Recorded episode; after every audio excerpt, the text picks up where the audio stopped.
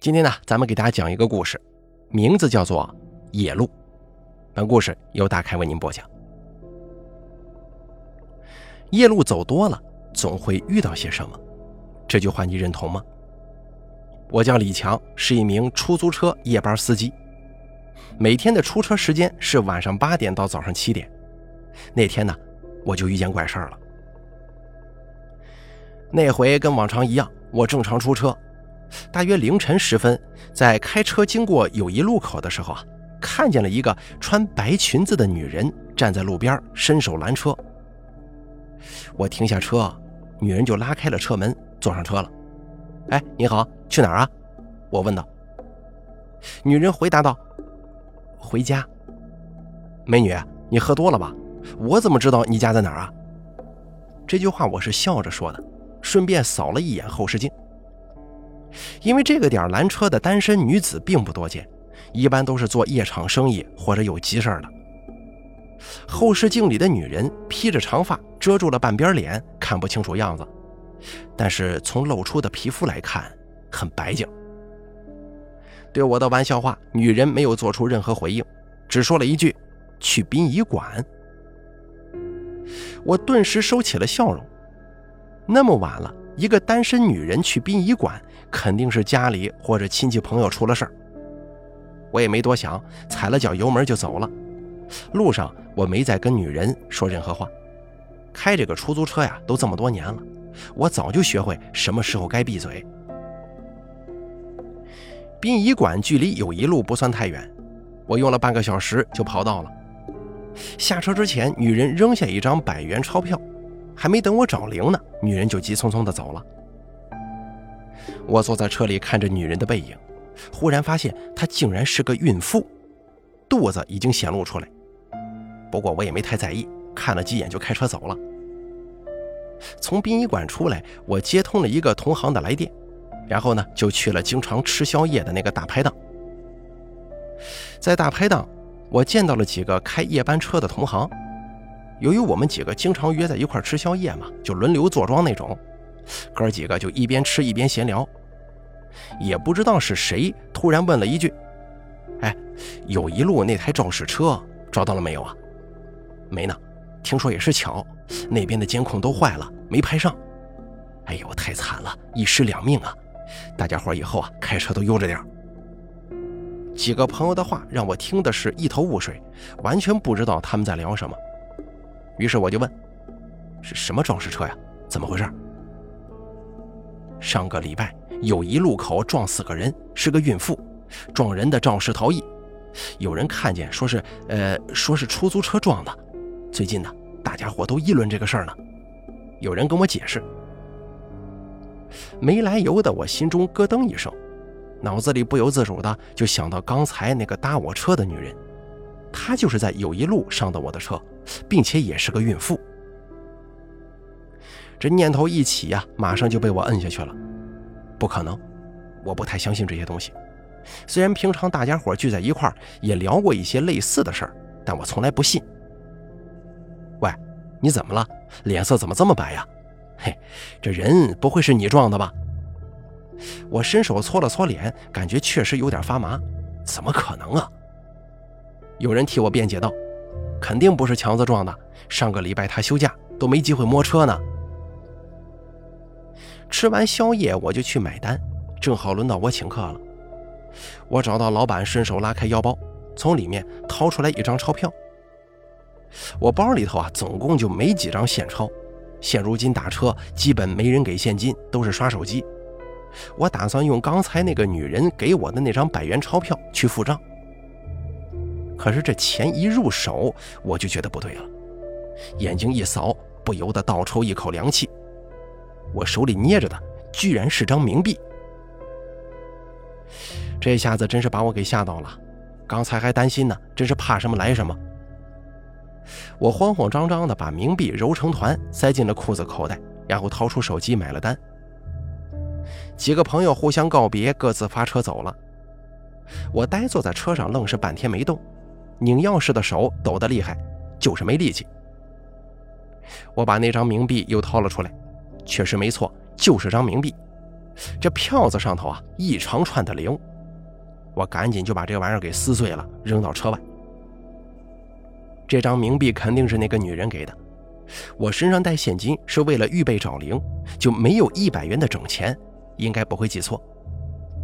如果我没有记错的话，那么就只有两种可能了：一是那个女人无意间给错了，但我分明记得当时那个女人给的就是一百块钱真钱，我还验过的；而第二种可能，是我不愿意去想的。我不停的给自己打气。不会的，这个世界上就没那东西。我在车里缓了半天，终于冷静下来，强迫自己不去瞎琢磨，然后发动了车子。后半夜的时候啊，我就没敢再往僻静处跑了，只敢在街上溜达。好不容易熬到天亮，我就早早的去了张勇家。这个叫张勇的是我的同车搭档，负责白班的司机。我们同一家公司，搭档三年多了。张勇这个人呢，跟我性格相反，他的性子比较闷。我跟他生活当中不算朋友，平时接触的不多，但搭档开车配合却不错。张勇的负担比我重啊，他离婚了，有个孩子要养，所以他一直开白班，因为白班赚得多呀，晚上又可以陪孩子。我就简单多了，我单身，正好又喜欢上夜班，所以我们搭在一块儿正合适。我把车子停在张勇家楼下，时间是早上六点多。平常呢，我一般七点左右到。张勇拿了车，正好顺道送孩子上学。我就在车里等着。七点钟，张勇带着孩子准时下了楼。第一眼看见张勇的时候，我觉得有点不太对劲儿啊。这才几天没见呢，这家伙怎么就像是生了一场大病，整个人病殃殃的呢？黑眼圈重的要死。感觉他才是那个熬夜班的。张勇身边跟着他的女儿丫丫，看见我，小姑娘很有礼貌的打了声招呼。也不知道为什么，看见丫丫我就感觉一阵心疼。张勇离婚三年了，丫丫呢就一直跟着他，小小年纪又是个女孩，肯定吃了不少苦啊。我把车交给张勇，临上车之前，他忽然奇怪的说了一句。有没有人找你问什么？啊，问问什么呀？他这句话把我问愣了。张勇说了一句“没什么”，摆了摆手，钻进车里了。看着远去的车子，我脑子里忽然一闪，张勇古怪的样子让我起了疑心。休完假回来拿车的时候，我发现车子被动过，前挡换的新的，机盖子也重新喷过漆。我还专门问了，可是张勇说不小心撞花坛了。当时我没太在意，现在回想起来，就觉得有点问题。难道说友谊路的那起事故，那个肇事逃逸的司机跟张勇有关吗？这念头一起来，就怎么也压不下去了。昨晚那个女人，还有那张冥币，万一真是那个女人阴魂不散的话，张勇的锅我可不能背呀。于是我给张勇打了个电话，约他见面。送完孩子之后，张勇就开车回来了。一见面，我就开门见山的问：“张勇，脸色瞬间惨白。”张勇把我领到了他家里，进门就给我跪下了：“兄弟，我求你放我一马！”张勇哭得很惨，他说自己是迫不得已，自己得养孩子，不能出事啊，不能让孩子有个杀过人的父亲。我当时气坏了，直接给了张勇一脚：“你是不是傻呀？”交通肇事该怎么处理就怎么处理，你逃逸会坐牢的。丫丫怎么办呢？张勇也狠狠扇自己耳光，说自己当时脑子抽风了。事情到了这个地步，我也很矛盾。按理说我不该替他隐瞒，但我又不忍心，特别是想到丫丫，更不忍了。这么乖的孩子，万一张勇坐牢，他可怎么办呢？最后，我还是答应了替他隐瞒。从张勇家出来，我脑子嗡嗡的，我有点后悔不该去问他，现在心理负担反倒更大了。我在家闷了一天，晚上还是准时去接车了。开车走在路上，我一直心神不宁，时不时的就想起那个女人，万一他真是来寻仇的鬼魂呢？我特意把车开的离友谊路远远的，就怕再碰到那个女人。可是怕什么来什么，凌晨时分，我把车子停在路旁打盹儿，突然就听见车门被打开了。我闭着眼睛说了一句：“不好意思啊，现在不待客。”一个女人悠悠的声音响了起来：“师傅，去殡仪馆。”我瞬间吓得身上汗毛倒竖，身子一下绷直，背紧紧地贴在椅背上，感觉浑身的肌肉都不受控制了。我想回头看看呢，可是不敢，连后视镜我也没勇气去看。师傅，去殡仪馆。女人又说了一遍。我不由自主地说了一句：“不，不是我，真不是我。”师傅，去殡仪馆。过了半晌，女人又说了一遍。我咬了咬牙，这个女人看来是跟定我了，不走是不行了。祸是张勇闯的，这可跟我没关系啊，他应该不会拿我怎么样吧？我打定主意，过了今晚就去换车，打死也不开这辆了。我发动了车子，一路开往殡仪馆。我都不知道我是怎么开的车，整个人都是抖的，眼睛只是注视前方，根本不敢扭头。眼看快到殡仪馆了，忽然身后响起了尖叫声。师傅，停车！我一脚急刹，把车子停下来了。女人大口喘着气说：“我我要生了。”我死死把住方向盘，也不敢动。师傅，你帮帮我吧！啊，我我送你去医院吗？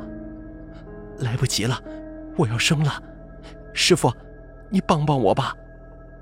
我心烦意乱，身后的惨叫声很真实，那是一个即将临盆的女人。作为一个男人，不能见死不救啊！我猛地就回了头。身后座椅上躺着那个女人，穿着白裙子，她正捂着肚子大叫，身子翻来翻去的。这情形根本不可能是鬼。我我该怎么帮你呢？我拉开车门跳了下去。女人确实要生了，羊水已经破了，流得满坐垫都是。而这个时候，我终于看清了女人的脸，但是也顾不上细看了。她痛苦的样子让我直接慌了神。你帮我接生，我我不会呀。女人咬牙在努力着，可我这真是头一回看见女人生孩子呀，触动太大了。我从车上翻了一条毛毯，拿出来垫在女人身下，孩子一点点的露了出来，我能看见孩子的头发了。这会儿女人声嘶力竭，当时血就瞬间涌了出来，就跟喷泉一样，浓浓的血腥气汹涌而来，成片的暗红色的血不停地从女人身体里涌出来。忽然，一个浑身浸满鲜血的婴孩滑出来了，婴孩落到毯子上，我盯着满是血污的婴孩，忽然身体一阵发冷，刺骨的冰冷从心底升起。而下一刻，那个婴孩猛地睁开了眼睛。这个时候，我被吓醒了。哎呀，醒来之后才发现自己还在原地，我只是打了个盹儿，做了一场噩梦。浑身的冷汗把后背整个浸透了。不得不说，刚才那个梦实在是太真实了。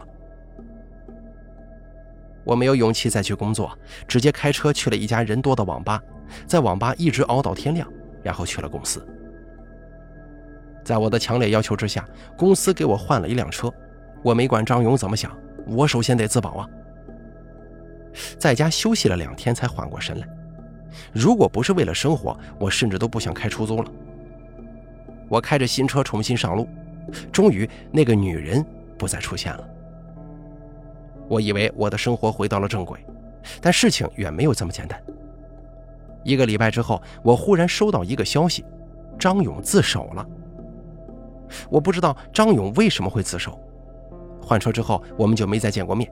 但毕竟搭档一场啊，我还是第一时间想办法去见了张勇。张勇的样子很惨，脸瘦得脱了形，胡子拉碴，眼窝深陷，目光就像个死鱼一样，完全没有光彩。兄弟，我是活该，可我担心丫丫呀。见到我，张勇又哭了，我也很不好受。只是一次意外，我相信张勇也不想的。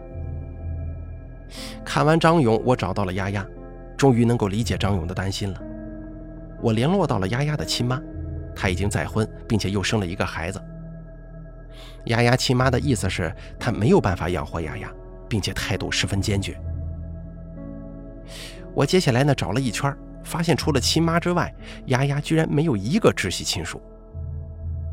叔叔，我是没人要的孩子吗？当丫丫冲我说出这句话的时候，我的心就像被刀狠狠扎透了。不会的，以后叔叔养你，有叔叔在，丫丫永远不会是没人要的孩子。这句话我是咬着牙说的，看着丫丫的眼睛，我觉得她就是我的孩子。张勇自首，案子就算破了，死者也可以入土为安了。我专程去了一趟殡仪馆，我见到了那个女人。她的遗像就摆在供桌上，样子很清秀，微微的笑着，目光注视着我。但是我分不清她是不是坐过我车的那个女人。不管是不是你，我都希望你能放下，这就是个意外。现在张勇也自首了，我替他养孩子，希望你不要再来找我。我冲着遗像默默的祷告，然后我又烧了很多的纸钱，也磕了头，做了我该做的。为了丫丫，我换了白天的车来开，这样晚上就可以陪孩子。我没觉得丫丫是负担，我真的是从心底里愿意这样做的。而丫丫呢，跟我也很亲，每天我都送她上学，接她放学。就这样平静的过了几天。这天我早早到学校，我把车停在学校附近等丫丫放学。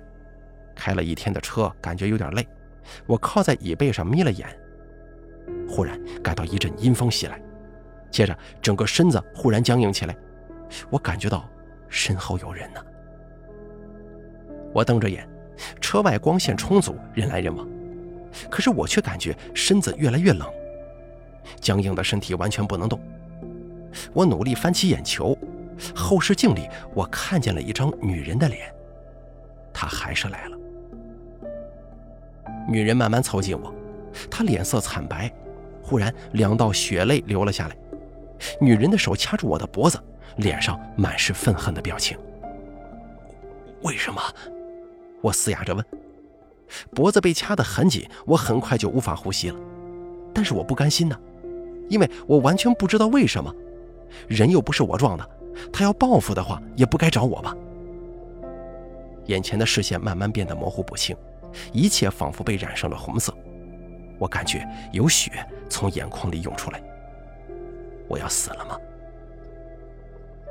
忽然，耳畔响起一声呼喊，有人在喊爸爸。爸爸，你别丢下我！孩子的哭声响起，周围的一切瞬间恢复，就像潮水退去一样。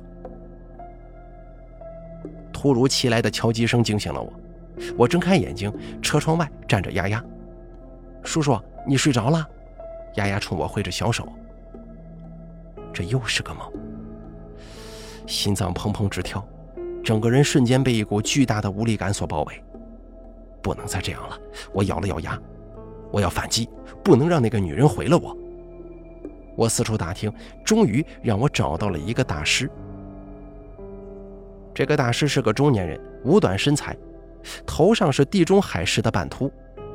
推荐人跟我说，这位大师很厉害，是懂道术的。我就把事情对大师原原本本的讲了一遍。既然人不是你撞的，冤有头债有主，没啥好怕的。大师显得格外淡定。接下来，他让我带他去车祸现场。就这样，我带着大师去了友谊路口。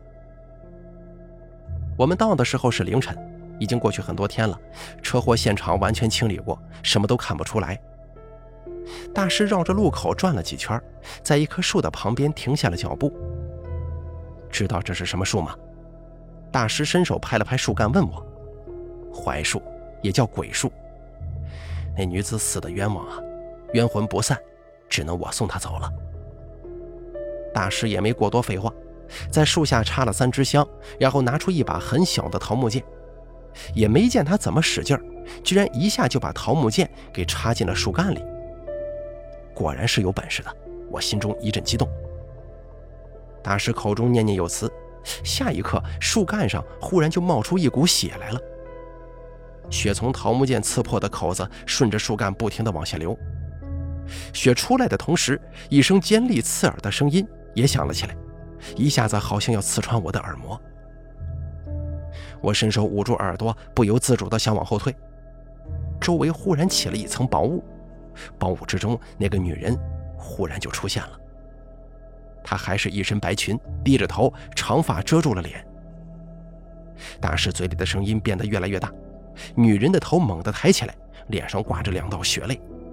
我吓得不敢再看，转身想跑，但身体却不受控制地抖了起来，根本迈不开腿。只听大师吼了一声：“去吧！”等我再次转身的时候，女人已经不见了。她走了。大师冲我说了一句：“啊，真走了吗？以后都不会再出现了吗？”我不放心地问。“只要你心中没鬼，她就不会再出现的。”我长出一口气，终于摆脱她了。接下来的日子果然恢复了平静。我每天早出晚归，正常作息，他也没有再出现。丫丫这孩子确实懂事儿，每天都会陪着我，给我读书，给我讲他们学校里的事儿。有时候我甚至想，他就是我的孩子。我对丫丫对这样的生活越来越依赖了。我以为这样的日子会一直持续下去，直到张勇他再次出现。真没想到张勇会这么快就出来了。他是肇事逃逸，按理说要坐牢的。我原本以为等他出来，丫丫都长大了，可没想到三个月不到，张勇就出来了。看见张勇的时候，我没有一丝喜悦，反而有一种说不出的厌恶。他的样子更惨了，或许在里面遭了罪，整个人瘦得脱了形，像个病老鬼。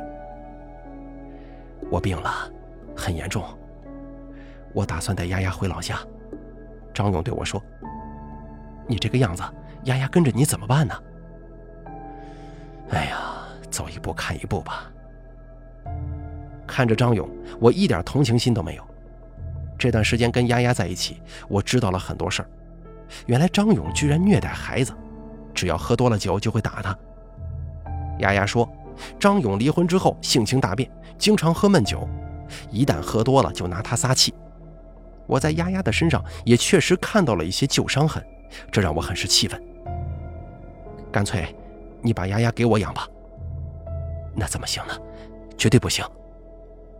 凭我怎么说，张勇就是不肯，还说马上要带丫丫回老家。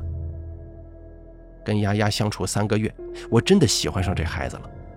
他很懂事，让我体验到了许久没有过的踏实、简单、平淡的生活。丫丫如果被张勇带走的话，我不知道他以后会怎么样。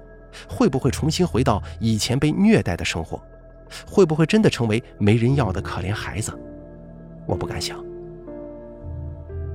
这段时间呢，麻烦你帮我带孩子了，我必须请你吃饭，表达我的感谢。张勇不由分说拉着我去了一家小饭馆。他喝了很多酒，我也陪了几杯，说了很多话。我一直劝他把丫丫留下来，他就是不肯。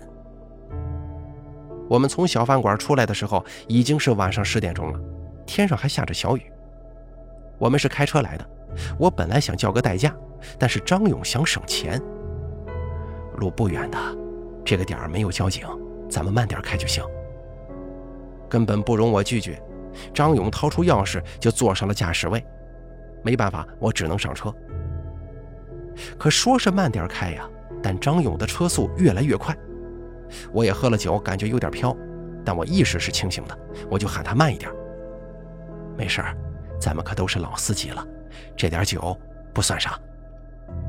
张勇话音还没落呢，砰的一声巨响，车子撞到了什么，我的身体也猛地往前一冲，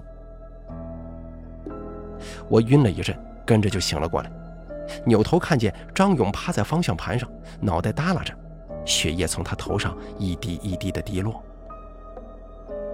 我推开车门下了车，整个腿都是软的，车灯还亮着，灯光之下我看得很清楚，车子正前方一动不动地趴着一个女人，长头发，穿着白裙子，血液从她扭曲的身体下慢慢地淌出来，血泊当中一个半成型的婴孩就挂在女人的身下呢。